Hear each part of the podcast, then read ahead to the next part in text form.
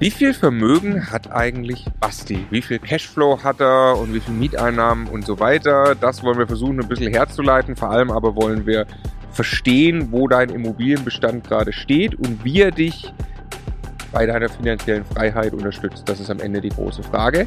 In diesem Sinne herzlich willkommen in der letzten Folge Budenzauber mit Basti Staffel 3. Hallo Basti. Hallo Marco, hallo Stefan. Der Immokation Podcast. Lerne Immobilien. Ja, wie äh, angekündigt in einigen Folgen davor, jetzt ähm, möchte ich es ganz kurz einmal erst einordnen. Hm. Wir haben viele Folgen des Schmerzes jetzt erzählt. Wir wollten ja. erzählen, was es bedeutet, äh, Immobilieninvestor zu sein. Privater Immobilieninvestor seit jetzt über zehn Jahren bist du. Du hast dir einen Bestand aufgebaut, äh, eigentlich nur Buy and Hold. Mhm. Ähm, eine Wohnung gehandelt, hast du gesagt, mhm. bisher. Das heißt, wir können wirklich von Buy and Hold Investment sprechen. So. Und äh, bevor wir quasi in die Zahlen gehen, deine Strategie, wie sie aktuell ist, ein bisschen die Gewichtung im Portfolio und so verstehen wollen, erzähl mal, wie ist dieser Bestandsaufbau abgelaufen mhm. in, in Zahlen, der, der, der Hockeystick? Ja, also 2010 im Dezember angefangen mit der ersten Wohnung, da gibt es auch sehr ausführliches Video drüber. Ähm, dann was ich den, den Zuhörern eigentlich klar und Zuschauern eigentlich klar machen möchte, ich habe am Anfang halt 2010 eine Wohnung gekauft, 2011 eine Wohnung, 2012 zwei Wohnungen. Also so hat das angefangen und ging dann halt in den ersten sieben Jahren auf 40 Wohnungen und von Jahr acht bis da, wo wir jetzt sind, also Jahr zehn quasi, sind dann halt nochmal relativ viele Einheiten dazugekommen, sodass wir auf jetzt ein Gesamtportfolio inklusive Co-Investment mit euch auf, auf 160 Einheiten kommen. Ja. Und mhm. das ist also wirklich in den, in den, also 2017 haben wir das Video gemacht, 40 Wohnungen in sieben Jahren. 2018. Äh, 2018, 40 Wohnungen ja. in sieben Jahren. Nee, ich möchte noch einmal voranschicken, wir hatten auch das äh, gestern Abend nochmal thematisiert und mhm. heute schon. Äh, für ganz viele Leute ist ein toller Weg, eine Wohnung im Jahr zu kaufen. Total. das dauerhaft durchzuziehen alleine ist schon krass. Also für viele ist auch ein toller Weg, einfach nur drei kann, Stück zu kaufen. Kann ich jeden, jeden, der da einsteigt, den kann ich nur herzlich beglückwünschen. Und es ist auch völlig egal, ob man eine Wohnung kauft oder 100 oder was. Es muss ja immer zu den persönlichen Befindlichkeiten und zum persönlichen Konzept passen. Und selbst wenn jeder, jemand nur alle fünf Jahre, er ist jetzt 30 und kauft nur fünf Jahre eine Wohnung, dann hat er es für die Altersvorsorge so viel richtig gemacht, dass ich diesen Leuten einfach nur meinen Hut davor ziehe und absoluten Respekt zolle, in dieses Game einzusteigen ja. und, und diesen Weg des Vermögensaufbaus zu beschreiten. Das ist einfach mhm. toll. Die, dieser Punkt ist mir wichtig, weil wenn wir jetzt hier dein Portfolio äh, und deine Strategie dekonstruieren und diesen Bestandsaufbau, dann ist das nicht die Aussage, yeah, macht euch alle auf den Weg, äh, 160 Einheiten genau. zu kaufen. Und auch bitte nicht yeah, das, das finanzielle Freiheit hat irgendwas damit zu tun, man muss nicht mehr arbeiten gehen oder kann übermorgen seinen Job kündigen oder sonst irgendeinen Quatsch. Ich habe nach wie vor einen Job und da ist Immobilienportfolio. Ja, du bist ja, hauptberuflicher Immobilieninvestor. Aber wir wollen genau. trotz, trotzdem, und den Punkt möchte ich auch machen, weil der bei dir auch, also du, du hast noch sehr viel zu tun, aber du mhm. gibst viel an die Verwaltung ab, mhm. das haben wir jetzt auch gelernt. Und du überweist dir aus deinem Cashflow jeden Monat Geld auf dein Konto. Gehalt. Gehalt quasi. quasi. Genau. Ja. Und wie das, wie das abläuft, äh, das äh, wollen wir jetzt eben auch verstehen. In Summe ganz grob ungefähr, für wie viele Millionen hast du Immobilien gekauft bis jetzt? Mit euch zusammen acht Millionen. Also mit dem auf dich entfallenen Anteil unserer genau. für acht genau. Millionen. Ich kenne die Antwort schon und finde die ziemlich krass. Der Wert dieser Immobilien aktuell? Laut, laut Bank wohl sowas irgendwie um die zwölf. Laut Bank heißt also, die, die haben das Portfolio so bewertet? Ja, man hat mir mal vorsichtig einen Einblick gewährt. Ne? Also es sind wirklich jetzt, es ist jetzt nichts mit sich selber reich rechnen, sondern es sind, wenn ich die Dinger heute zu dem Preis ins Internet stellen würde, wären sie morgen weg. Mhm. So ist es. Also dann. Ne? Aber jetzt auch bitte nicht Beleihungswert, nicht verwechseln mit Verkehrswert, sondern es sind einfach Marktwerteinschätzungen ohne irgendwelche Gutachten, sondern da hat jemand mal über den Daumen eine Zahl abgegeben. Ich finde, die Zahlen sind stimmig und so kommt man auf den Wert. Das hat aber auch nichts damit zu tun, dass ich mich irgendwie reich rechnen möchte oder arm rechnen würde oder, oder sonst irgendwas. Wir wollen hier nichts besser darstellen, als es ist. Es passt schon, dass eine, eine Wohnung, die ich in Langenfeld 2010 gekauft habe für 27.000 Euro, dass man da jetzt locker irgendwas 90.000 Euro für bekommt. Ne? Aber wenn man gerade zugehört hat, wie dein Bestand gewachsen ist, dann ist ja schon ein Großteil des Bestandes in den letzten zwei Jahren gewachsen. Das ist korrekt. Ja, drei. Und äh, da kann man auch den Hut ziehen. Also du, hm. du musst dich selber natürlich, äh, sagst du bist da eher vorsichtig. Ich möchte trotzdem den Hut ziehen und sagen, das ist einfach ein krasser Einkaufsjob, den du gemacht hast. Vielen Dank, das ja. weiß ich sehr zu schätzen. Ja. Mhm. Ähm, also krass, ne? gerade in den letzten Jahren, wo es nicht einfach war. Ne? Wo es eigentlich immer schwieriger wird, ne? verrückterweise. Ja. ja. Und trotzdem immer bessere Deals irgendwie auch. Äh, sehr, sehr gute Sache, muss man ja. sagen. Also die, höchst, die höchsten Renditen, die persönlichen höchsten Renditen habe ich in der, also wirklich in den letzten Jahren, als es so ja. skaliert ist, erzielt. Ja. Aber damit, ne, also über Geld wird wenig geredet. Du hast das vorhin auch schon gesagt in Deutschland. Aber jetzt haben wir die Zahl im Prinzip gemacht. Ne? Herzlichen Glückwunsch zu 4 Millionen Euro Vermögensaufbau über einen Zeitraum von zehn Jahren. Das ist äh, ein großer Hochwert, muss man fairerweise sagen. Ne? Klar, aber du könntest sie halt verkaufen. Jetzt, die kommen jetzt auch aus dieser zehn Jahres-Dings raus, wo du die genau. sogar steuerfrei realisieren könntest. Also genau. Also dann hättest du irgendwann dieses Geld einfach auf dem Konto. Aber das stimmt ja nicht. Die meisten, die allermeisten ja gerade gekauft worden. Nee, aber na, ja, er kann sie nicht jetzt, aber ja, ja, irgendwann ja, ist das mal 4 Millionen, wenn er das richtig macht, steuerfreies. Und dann ist er auch nicht mehr 4 Millionen, dann ist er wahrscheinlich wieder ein Ticken mehr oder weniger. Was, was ich gerade sagen wollte, ne? also erstmal fetter grüner Haken an, an alles, was das Thema Finanzen angeht. Ich meine, das ist abartig viel Geld plus die Mieteinnahmen reichen ja aus, kommen gleich auf die Zahlen, hm. um restlos alles, was da an Schulden drauf ist, über die nächsten 30 Jahre abzubezahlen. Hm. Also irgendwann ist das ja einfach komplett schuldenfrei, jo. ohne dass du dann nochmal Geld investieren musst von außen. Ne?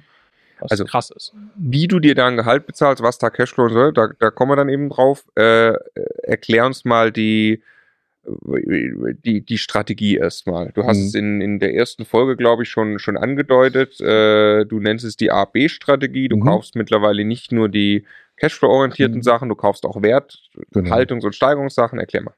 Ja, also ähm, am Anfang versucht man ja auf Cashflow abzuziehen. Mein Ziel war ja immer, wo es ursprünglich herkommt. Ich hätte gerne 100 Euro Cashflow pro Bude, pro Wohnung, wenn man mal Mehrfamilienhäuser außen vor lässt.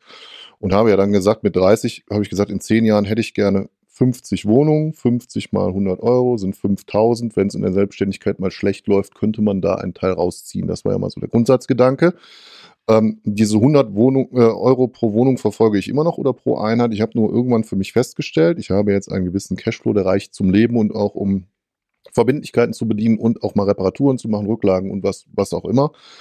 Ähm, und bin zu dem Schluss gekommen, dass äh, reine Cashflow-Immobilien ja immer mehr Arbeit machen weil sie halt umso höher der Cashflow, umso höher die Mietrendite, umso weniger passives Einkommen, ne, umso mehr aktive Tätigkeit wird gefordert. Also umso weniger Passivität. Genau. Ja. Und ähm, dann habe ich halt für mich beschlossen, ich möchte jetzt halt auch mal bei mir um Kirchturm, weil es mir die Bank ermöglicht und weil es die Bank auch eigentlich ganz schick findet, mal das ein oder andere Ding kaufen, was vielleicht nur 5% Mietrendite hat und entwickelbar ist auf 6 oder 6,5 oder vielleicht eine Spitze auch auf 7 wo aber nicht jede Woche der Mieter anruft und Randale macht und nicht, äh, wir haben eben von kaputten Hausfluren gesprochen und Leute, die Müll aus dem Fenster schmeißen und das gibt es halt da alles nicht. Ähm, weil ich das auch sehr schön finde, sowas zu besitzen und auch in meiner Heimatstadt das zu besitzen einfach. Ne? Ist es äh, der, der, der, der Stress, äh, den Feder, der ist die Verwaltung ab. Ist das ein Punkt, der dich aber trotzdem noch, weil du einfach weißt, äh, ich habe den Stress hat dann die Verwaltung nicht, wenn ich einen besseren Lagen kaufe? Ja, den Stress hat die Verwaltung nicht und er dringt ja auch ein Stück weit zu mir durch. Also ich muss das alles nicht mehr zwingend mitmachen, aber ich kriege es ja trotzdem, also wenn es eine Verwaltung macht und ich kriege über Jahre nicht mit, dass ein Haus scheiße läuft, hm. dann habe ich halt andere Probleme. Hm. Also natürlich kriegt man es irgendwo mit an verschiedenen Sachen, wie oft der Müll geleert werden musste, Sonderlehrung oder Ratten, so eine Rattenthematik oder sowas. Das sind ja keine alltäglichen Dinge. Und wenn mich der Verwalter anruft und sagt, ob ich einen Rattenfänger des Vertrauens habe, hm. ähm, das ist halt bei den Dingern nicht. Und ähm, ich finde halt äh, es auch sehr komfortabel mittlerweile einfach in werthaltigere, aus meiner Sicht, aus meiner persönlichen Empfinden, äh, Befindlichkeit, werthaltigere Immobilien in Leverkusen beispielsweise zu investieren, ähm, weil ich das auch ein Stück weit gesund finde und es ist auch ein schönes Gefühl, sich das erlauben zu können einfach. Folge 1 hast du gesagt, die sind für die Schatulle. Genau. Schmuckkästchen. Weil, weil, das ist ja der, also für mich auch der Punkt, wir fangen ja gerade an, auch ein bisschen in Bayern das Portfolio zu gewichten, in vergleichsweise kleinem Maßstab in dem, was wir in Brandenburg und NRW machen, wo wir sehr Cashflow-orientiert sind. Aber äh, für mich ist da das sehr schön zu sehen, wie wenig Arbeit eine Vermietung in Bayern ist, mhm. in, einer, in einer guten Lage bei München. Aber der eigentliche Punkt ist tatsächlich auch mein Schatullengedanke so, ist natürlich toll, sich das reinzulegen ins Portfolio. Genau. Und deshalb kommen die ja jetzt auch mittlerweile alle in die VV, ne? Also die Sachen, die ich da kaufe, die haben ja keinen großen Instandhaltungsrückstau oder großes Entwicklungspotenzial oder sowas. Ne? Mhm. Die sind einfach gut in Schuss. Die haben ihren Preis. Ich möchte die trotzdem noch unter Marktwert ein Stück weit einkaufen, mhm. weil das einfach mein Anspruch an mich selber ist. Und ich glaube, das geht nach wie vor in allen Lagen. Ja, klar. Ne? Ähm, Bruttomietrendite, hatte ich schon mal gesagt, ist für mich nicht so entscheidend. Für mich liegt die, der wahre Segen im Einkaufspreis, denn man wird irgendwann über, ne, also Beispiel, das eine Haus, da werde ich irgendwann in die größeren Wohnungen ähm, weil es relativ nah ist an der Uni, die in Leverkusen demnächst aufmacht, da mache ich dann WGs rein und dann wird das auch noch mal besser vielleicht aussehen. Ne? Wir wollen jetzt aber jetzt ja auch nicht die Leute mit den Fabelzahlen vollhauen, soll ja schon realistisch sein und dementsprechend, ähm, ich finde das auch einfach schön, bei mir durch mein Fädel spazieren zu gehen und dann gucke ich und denke mir, ach, das ist schön, das ist schön, das Haus. Ist auch schön, dass mir gehört. und das. Und vielleicht das. Ja. Ja. Heißt jetzt nicht, dass ich ganze Straßenzüge kaufen muss, aber ich finde das einfach, ich bin auch ein Kirchturm-Investor ein Stück weit. Und ich bin ja damals nur rausgegangen, nur weggegangen aus, aus, aus dem Kirchturm-Investment, weil es einfach die Wahl war zwischen entweder ich skaliere jetzt weiter, um das Ziel der finanziellen Freiheit, würde ich es gar nicht nennen, so Unabhängigkeit von Dritten zu erreichen. Und das ging halt nicht mehr in Leverkusen und, und Speckgürtel zwischen Köln und Düsseldorf, weil einfach das Angebot nicht mehr da war. Nichtsdestotrotz investiere ich unheimlich gerne da. Ja? Ich würde auch nie, jetzt niemals sagen, alle Remscheider mögen das entschuldigen, dass ich persönlich Remscheid als toller, besser, schöner empfinde als Leverkusen für mich, was ja ganz logisch ist, weil sonst würde ich in Remscheid wohnen. Hm. Ja. Hm. So, also ich möchte auch eine nur die quasi die kleine Lanze für die Cashflow-Strategie und Cashflow-Immobilie brechen, weil sie sie ermöglicht und wir kennen viele. Ähm, Daniel ist ja auch mittlerweile beispielsweise aus dem Coaching-Team ist ja auch mittlerweile mhm. extrem auf dem Wertsteigerungstrip mhm. und sagt, ich kaufe eben, äh, ich mache gute Deals, Quadratmeter Kaufpreise, wie du es auch sagst, da entwickelt man sich logischerweise auch hin, wenn man weiter dann Immobilien kaufen mhm. will. Aber der, der, der Einstieg oder ich sag mal, der Ausstieg aus dem, aus dem, aus dem Konzernleben mal, ähm, wurde bei ihm ermöglicht, bei dir ermöglicht, bei vielen anderen wird er ermöglicht durch die Cashflow-Immobilien, die das haben erstmal so. ein Grundrauschen absehen. Andere Strategie ist, ich starte in A-Lagen, werde Immobilienhändler, Projektentwickler, muss halt, muss halt ständig Immobilien drehen. Max-Modus. Äh, Max beispielsweise, äh, der als Fix and Flipper einfach sich so ein Einkommen aufgebaut hat, indem er aber natürlich sich in die Abhängigkeit begibt, immer wieder zu handeln. Ja. Mittlerweile so ein großes Rad drin, da kann man irgendwann sich aussuchen, welche Objekte legt man sich im Bestand, wie baut man Vermögen auf und genau. so.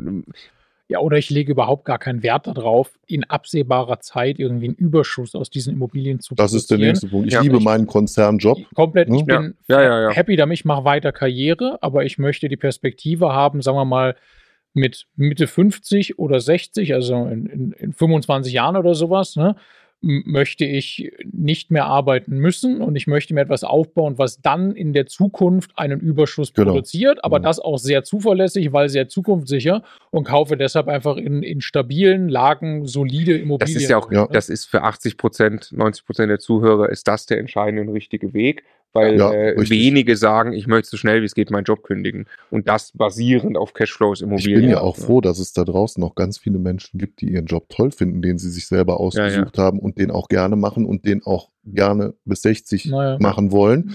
Äh, ich finde nur fair, und um den Punkt nochmal aufzugreifen, wenn man einfach sagt, ja, ich gebe jetzt Vollgas und das, was ich jetzt an, an Lebensenergie verbrenne, um in eine bestimmte Position zu kommen, dass ich mir auf der anderen Seite natürlich das viele Geld, was ich jetzt verdiene, genau das, was du sagst, mit 55 Luxus rausnehmen kann und sage, okay, ich mache jetzt nur Dienst nach Vorschrift. Hm. Und habe keine großen Gehaltseinbußen, weil ein Teil davon durch Immobilien aufgefangen wird. Hm. Oder man sagt einfach ganz klassisch, hey Mensch, ich habe eine Altersvorsorge-Thematik hm. und die löse ich jetzt und natürlich arbeite ich bis 67. Ne? Hm vor allem hinten raus Immobilien überall äh, äh, weiß man, dass man sich mit Leuten unterhält, die das länger machen. Hm. Hinten raus, es wird einfach, es macht einfach immer viel mehr Spaß. Das kann man an ja, Zahlen logisch. sehen. Das ist aber auch, ja. man kriegt, äh, die Investments drehen einfach in aller Regel, wenn man es richtig anpackt, in die richtige Richtung von ja. dem, was einfach passiert, mit Mechanismen, die, die, die gültig sind, mit Inflation und das so weiter. Das ist das Tolle daran. Ähm, genau, deswegen macht es dann eben, wenn ich sage, ich bin jetzt nicht den Druck in den nächsten fünf Jahren ausgesetzt, was wir uns ja bei unserem Cashflow-Projekt ganz krass geben.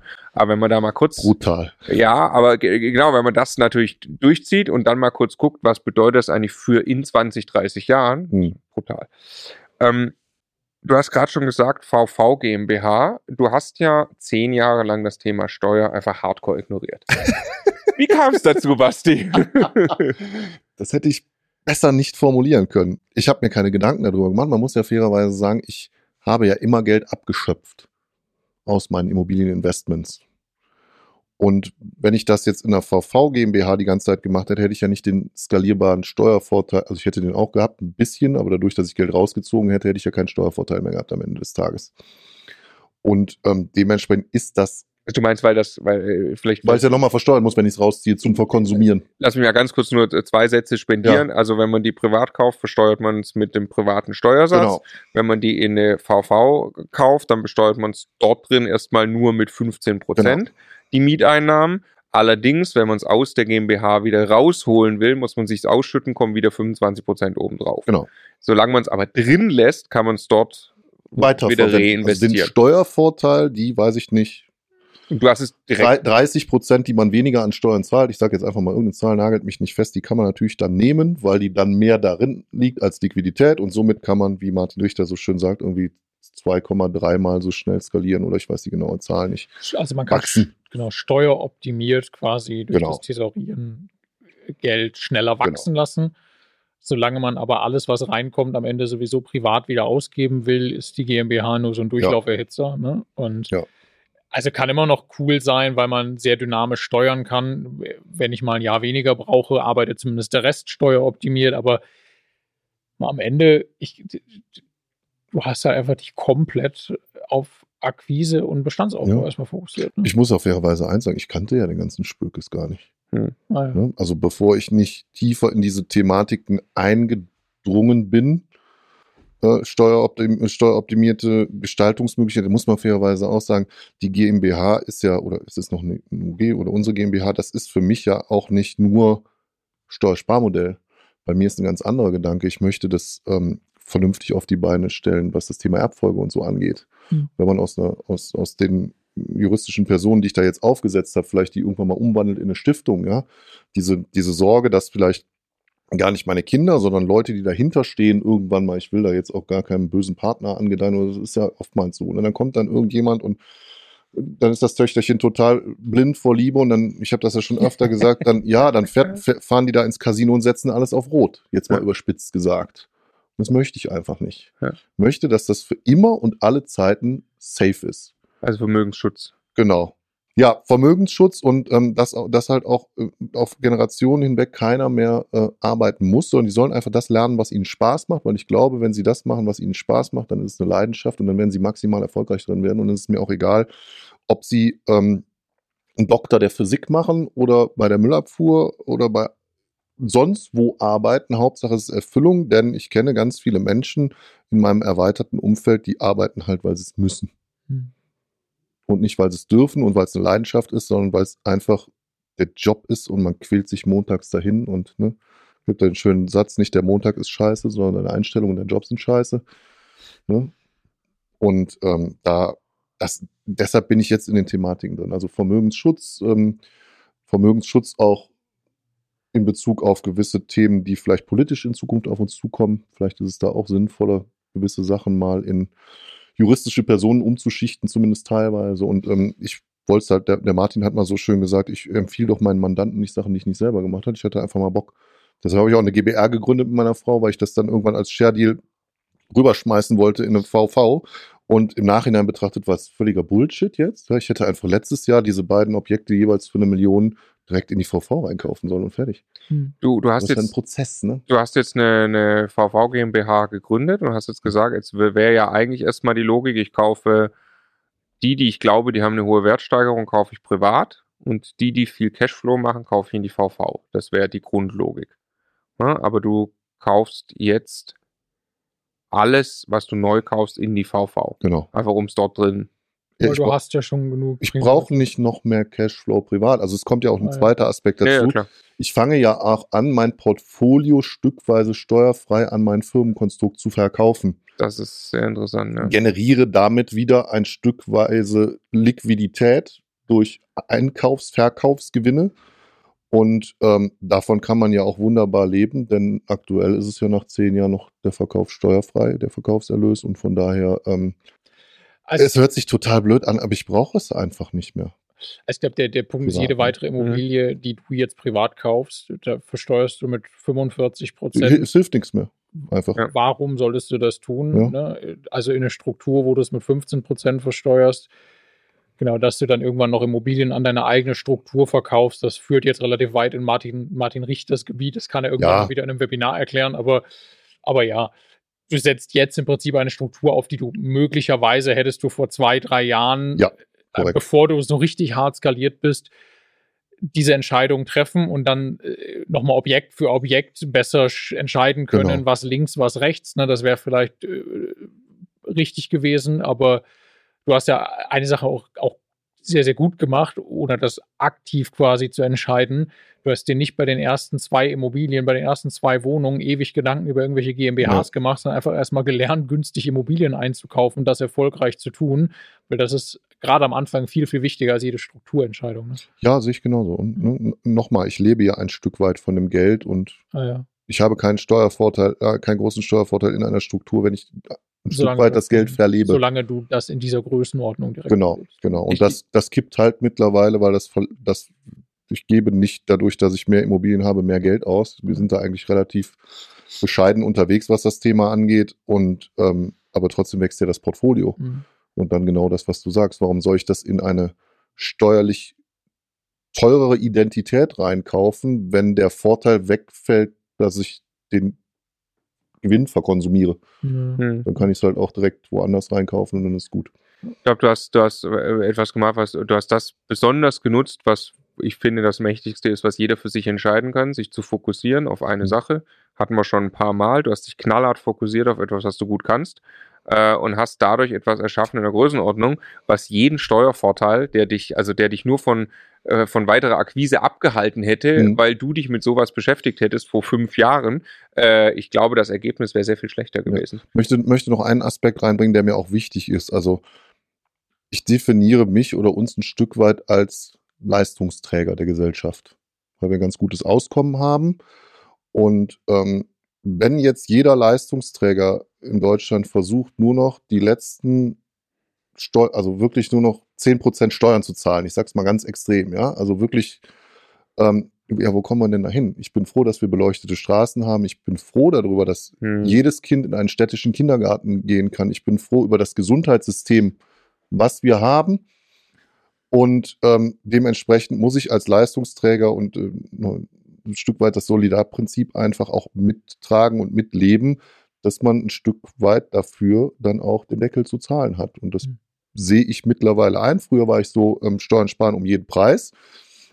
Mittlerweile versuche ich halt mit steuerlichen Tricks, aber es würde zu weit gehen, da müsste man ein Webinar von Martin besorgen, äh, mit steuerlichen Tricks halt einfach versuche ich aus dem Spitzensteuersatz rauszukommen. Das reicht mir schon. Hm. Ich möchte nicht mehr diese maximalen Beträge auf den einen Euro zahlen oder abgeben, die ich verdiene. Hm. Und vielleicht kann man dann auch ein Soli ein bisschen wegdrücken und, und, und, und. Gibt es ja einige Ansätze. Und trotzdem würde ich niemals sagen, ich mache jetzt irgendeinen Steuertrick, dass ich dann, dann, dann Null mache oder, oder dass ich dann 100.000 Euro wieder bekomme oder so ein Kram. Ne? Also. Aber es gibt ja diesen Spruch, den der Martin manchmal bringt. Das hat irgendein äh, ehemaliger Bundeskanzler, glaube ich, mal gesagt. Ne? Also wer die Pflicht hat, Steuern zu zahlen, der hat auch das Recht, alle Möglichkeiten zu nutzen, genau. Steuern zu sparen. Genau. Und im Rahmen dessen, was das Gesetz eben schwarz auf weiß auf dem Papier und durch Rechtsprechung Richtig. zulässt, ist es völlig legitim. Wo wir aber auch 100% die Grenze ziehen, ist alles, was irgendwie Grauzone oder darüber ist. Punkt 1 erstmal ne, zum Thema Steuern und Punkt 2, ich bin total bei dir, was wirtschaftliche und, und äh, gesamt äh, Verantwortung angeht, aber die nachhaltige zur Verfügungstellung von, von solidem Wohnraum, vernünftigem Wohnraum ist ja eben auch eine super wichtige gesellschaftliche äh, Leistung, die dann eine solche GmbH eben erbringt. Ne? Also genau. stell mal 160 Wohnungen zur Verfügung und stelle sicher, dass die instand gehalten werden. Mhm. Auch das muss eben für für zig Millionen Objekte in Deutschland getan werden. Das ja. kann eine Vonovia alleine nicht, sondern das tun eben vier Millionen private Vermieter unter anderem. Ne? Entscheidender Punkt. Ja. Die das äh, mit Sicherheit auch sehr viel sozialverträglicher tun als Ein große, Aktienkonzern. als ein Aktienkonzern und noch mehr als große ausländische Rieseninvestoren, Genau. äh, die das Geld hier parken. Deshalb ne? ja auch eine tolle Debatte, Also- warum, warum will man auch diesen Leuten dann irgendwie Ja. An den Kandaren, ne? Lass uns keine Politik Nein, bitte nicht. Wir sind nicht da, um hier politische Debatten ich zu führen. genau ganz down to earth verstehen, wie du deinen Lebensunterhalt aus deinem Cashflow von Immobilien beschreitest. Ich, Mhm. äh, wir haben das auch vorher hier notiert. Deine Kaltmiete Genau. ist ganz grob 50.000 Euro im Jahr, äh, im Monat. Ja. Ähm, an die Bank Oder kommt ja noch, da kommt ja noch der Anteil aus unseren. Kommt oben drauf. obendrauf. Ja, Genau. aber äh, okay. Ja. Also ist noch ein bisschen Ich, mehr. ich lasse das, ist noch ein bisschen mehr, aber jetzt lassen wir mal den, den Teil Das- noch weg. 50.000 Euro hast du Netto-Kaltmiete. Mhm. Du hast Bankrate 32.000 Euro. Mhm. Jetzt tun wir noch Verwaltung äh, irgendwie zweieinhalb drauf. Dann bleiben erstmal so 15.000, 16.000 Euro. Entsteht ein Überschuss jeden Monat Mhm. über alles hinweg. Wie gehst du in der Praxis damit um, davon zu leben? Brauchst ja auch noch Rücklagen und Genau. das Geld überweisen. Ja, also ähm, ich überweise mir einen Teil. Also ich sag mal, mit 4.000, 5.000 Euro komme ich halt hin. Ne? So, ich habe den Vorteil dadurch, dass ich ähm, ja grund grundsätzlich schon seit eh und je selbstständig bin, gewerblich tätig. Ich kann sehr viele Sachen, die andere Leute aus dem Netto bezahlen, aus dem Brutto bezahlen. Mhm. Ne, wie beispielsweise ein Handy oder auch als Immobilienunternehmen ein Handy, ein Drucker, was auch immer man alles fürs Unternehmertum braucht, was man sich sonst äh, privat kaufen würde oder so. Ne? Ähm, wodurch natürlich die Steuerlast nochmal geschmälert wird. Und ich habe jetzt auf diesen Gesamtbatzen nicht 50% Steuerlast. Dadurch, dass man gewisse Sachen macht. So, dann kannst du halt sagen, ist ungefähr gedrittelt. Ne? Ein Drittel bleibt rumliegen. Für langfristige Sanierungssachen, ein Drittel bleib, ist für kurzfristig, weil ich mache auch ungern, unheimlich gerne, wenn jemand auszieht, das Ding einfach schön und Mhm. vermiete es dann weiter. Und ein Drittel zahle ich mir halt aus. Ne? wie funktioniert es in der Praxis? Du hast für jede Immobilie ein Konto oder Ähm, ein, ich habe für alle Wohnungen ein Konto und wenn ich in eins, einer eins zusammen? eins zusammen Mhm. und wenn ich in einer ähm, in einer WEG mehr als vier, warte mal, nee, mehr als fünf Wohnungen habe, dann wird ein einzelnes neues Konto gemacht. Ähm, so Wohngemeinschaftskonten und für jedes Haus habe ich sowieso ein einzelnes Konto.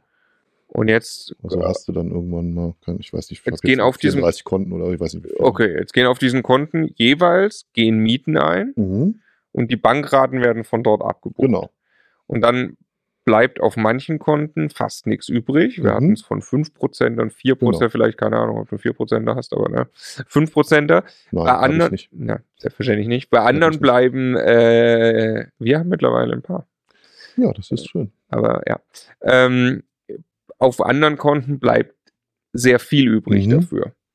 Äh, weil da die Mieteinnahme sehr viel höher ist als die Bankrate. Äh, die- entscheidest du jeden Monat neu, wo du her wie das Geld nimmst? Mhm. Das heißt, guckst ist sehr individuell, weil man ja auch individuell Sachen machen muss. ne? Ich kann ja jetzt nicht ein Konto komplett plündern, wo ich weiß, ich muss aber von der Hälfte von dem Geld, was ich darunter nehmen will, irgendwelche Instandhaltungsmaßnahmen machen. Das ist sehr individuell. Und ähm, ich mache das übrigens mit meiner gewerblichen Tätigkeit genauso. Ne? Klar muss ich theoretisch nicht mehr vom gewerblichen leben, aber ich habe mir ja nicht nur einen Standard auf, Hm. auf. Und bei dem gewerblichen Konto ist genauso, ich überweise mir auf mein Privatkonto, ich habe ein Gewerbekonto, Privatkonto, überweise darauf dementsprechend dann Gehalt, so wie es bei den Mietkonten auch ist. Und es ist halt immer ein bisschen unterschiedlich. ne? Also, im, aufs, also Beispiel, ich zahle sehr viel am Anfang des Jahres. Ich zahle für eine Wohngebäudeversicherung zahle ich einen Jahresbeitrag direkt. Ich zahle direkt die Grundsteuer B, den Jahresbeitrag. Also äh, entnehme ich natürlich im Januar, tut es immer richtig weh, weil die ganzen Batzen dann kommen und ich habe über das laufende Jahr dann gesehen, wieder mehr zum Entnehmen, weil diese Kosten nicht anfallen. Oder meine private Krankenversicherung zahle ich komplett aufs Jahr gesehen, weil man dann da auch wieder mitspart. Ne? Also wenn ihr eure komplette Krankenversicherung jahresbeitraglich begleicht, dann habt ihr so 5 bis 10 Prozent, Echt? die ihr sparen könnt, ja, auch für euch. Hm. Das bei, bei, bei 6.000 Euro Beitrag ist auch Geld. Ne? Mhm. Off Ähm, topic. Kann man sich das äh, also so, so, so vorstellen? Du hast dann da deine 34 Konten oder wie viel auch immer. Äh, dann, dann guckst du in dem Monat, so, äh, Haus in Remscheid, wieder ordentlich Kohle aufgelaufen. Dann nehme ich mal ein bisschen was raus. Mhm. Aber ich bin auch vorsichtig, weil das ist auch ein Haus. Da, Genau. Wer weiß, was Genau. da kommt. Das wäge ich schon sehr genau ab. Anderes Haus, ah, safe, da kann ich mit dem Betrag, Mhm. den ziehe ich jeden Monat. Anderes Haus, das ist ja knapp, das ist, eine, das ist gerade eine Mhm. Anlaufphase, ist ein 5%er, da kann ich auf keinen Fall was rausziehen. So läuft das ab. So läuft das ab.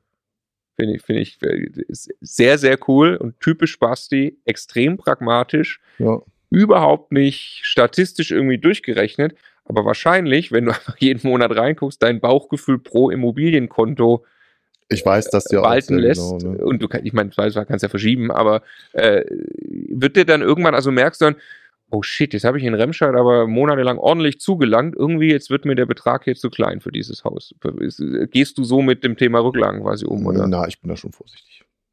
Also, Also- bei mir wird nirgendwo der Betrag irgendwann zu klein. Aber, aber da, du hast quasi, du, du, du spürst, wenn ein Betrag für eine gewisse Ja, Größe vom ja, Haus, dann ja, wirst du für dich nervös. Weißt, wir haben doch gestern so schön darüber geredet, wo du mich mit drei Fragezeichen auf den Kopf angeguckt hast, oder du, ich weiß gar nicht mehr, wer es gesagt hat, wo wir gesagt haben, wir wollten mal ähm, gucken, ähm, wie viel Quadratmeter so Wohnungen bei mir haben Ja, und so, ja, ne? ja. Und ich einfach dann meine Liste durchgegangen bin. Ich hatte es nicht aufgeschrieben, sondern wu- wusste einfach jede Quadratmeterzahl von den Wohnungen. Also jetzt nicht auf 0,05 genau, aber ich kann auf jeden Fall sagen, ist das eine 70 Quadratmeter Wohnung oder Ja, eine ja. 35 Quadratmeter Wohnung. Und so ist das mit den Häusern auch. Das ist vielleicht der Vorteil, wo man, wo man, wo wir während der Staffel gesagt haben, okay, ich habe viel selber gemacht, was Schmerzen erzeugt hat. Ich weiß aber auch, weil ich sehr tief in den ganzen Investments drin bin, sehr genau, wo was ist. Ja. Ich weiß genau aus dem Kopf, wo wann der Durchlaufitzer getauscht wurde, wie lange der noch halten könnte. Ich weiß genau, wo Wasserschäden waren, wo, wo Sachen aufgrund der Versicherung saniert wurden, die ich dann nicht mehr sanieren musste. Ich weiß genau, wo ich mal ran muss. Und ähm, ja, da kann man schon sehr, sehr genau abwägen. Ja, und dann sind es ja, es sind ja auch mal Monate, da nimmt man ein bisschen mehr, mal ein bisschen weniger. Ich bin jetzt nicht der Typ, der sagt, ich hau jetzt auf Teufel komm raus, diese Summe X, wenn ich die nicht brauche, diesen Monat auf den Kopf. Auf der anderen Seite sage ich aber auch nicht, okay, wenn wir jetzt in Urlaub fahren, da kann ich jetzt aber nur 500 Euro für den Urlaub ausgeben, weil sonst ist meine 5000 Euro voll. Hm. Das ist sehr individuell und ähm, ich kenne relativ viele, die das so machen. Wichtig ist, glaube ich, nur, dass man sich konstant einen gleichen Betrag überweist, damit man sich einfach daran gewöhnt, Hm. egal wie hoch oder tief der ist. Und ähm, wie der sich dann aus dem Portfolio, also aus den Geldströmen zusammensetzt, ist erstmal sekundär. Ich glaube, der, der eine Betrag, dass man sich den überweist, sagt ganz klar, das ist mein Gehalt, das ist wichtig und das mache ich. Und dann lässt du also Geld auf den Konten zurück. Ich Mhm. äh, vermute mal, du hast nicht eine Million flüssig rumliegen, weil das würde dem Akquise-Basti sehr Nein, wehtun. Das funktioniert nicht bei mir. Äh, Also hätte ich auch im Moment in, dem, in der ganzen Situation, in der wir uns befinden, nicht das mega gute Gefühl und ich brauche es auch nicht. Ne? Das ist, äh, ist schon gut was da, aber, eine Aber- Million ist nicht. Hau mal eine Zahl raus. Also was hast du an, an liquiden Mitteln rumliegen? Einfach nur, dass man mal ein Gefühl in Relation mal so eine halbe Mio. So. eine halbe Million. Ja, ja. Ja. also du würde, man würde ja äh, quasi sagen, eine halbe bis eine ganze Jahreskaltmiete aufs Portfolio. Das ist, wie Die gesagt, ganze wären 600.000. Das kann halt auch krass mal schwanken. Ne? Also das war, sah im Januar ganz anders aus wie jetzt, weil jetzt habe ich mal eben äh, 50, 60.000 Euro Kaufnebenkosten bezahlt Ja. Für Objekte. Ne? Ja. Und ähm, habe aber auf der anderen Seite beispielsweise noch nicht das Geld wiederbekommen von der Nachbeleihung von den zwei Objekten, die ich einfach so gekauft habe, was Ja. dann auch noch mal eben 50 sind. Ne? Also das nochmal, das sind abstrakt große Zahlen und bitte, das ist nicht selbstverständlich, dass wir so darüber reden.